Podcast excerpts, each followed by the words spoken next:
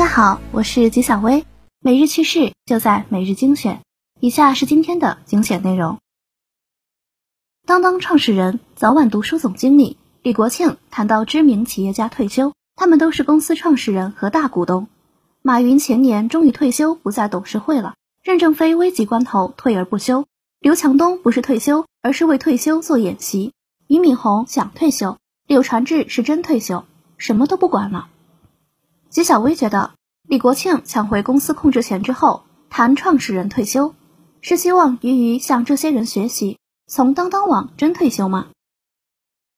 据当当网出现李国庆带人抢公章事件不到半个月，北京市海淀区政务服务中心发生了一起抢夺营业执照的事件。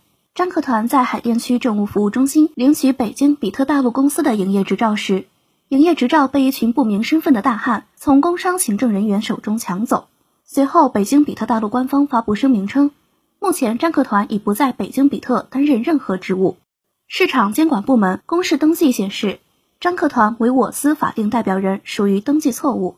在此期间，张克团冒充北京比特法定代表人违法从事的任何行为，我司均不予承认。并保留追究张克团及相关方法律责任的权利。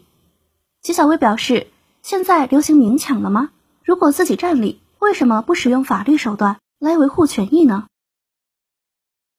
近日，贾跃亭个人破产重组债权人投票结果正式出炉，百分之七十左右的债权人参与了投票，支持票比例超百分之八十。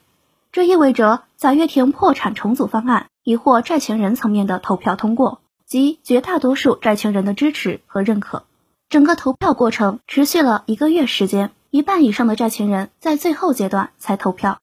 纪晓薇觉得贾跃亭个人破产重组方案通过，那下周是不是真的要回国了？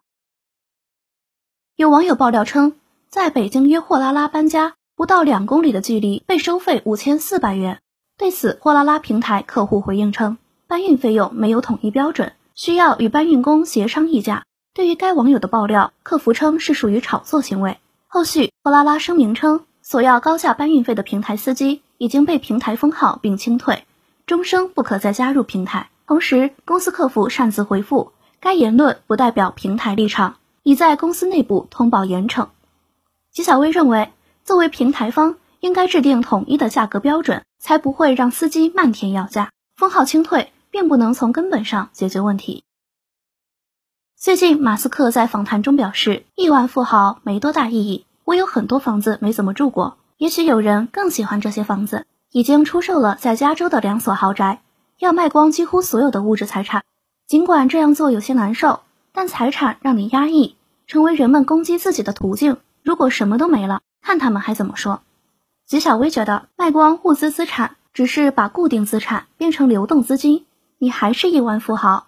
所以，这种行为并不能躲避攻击。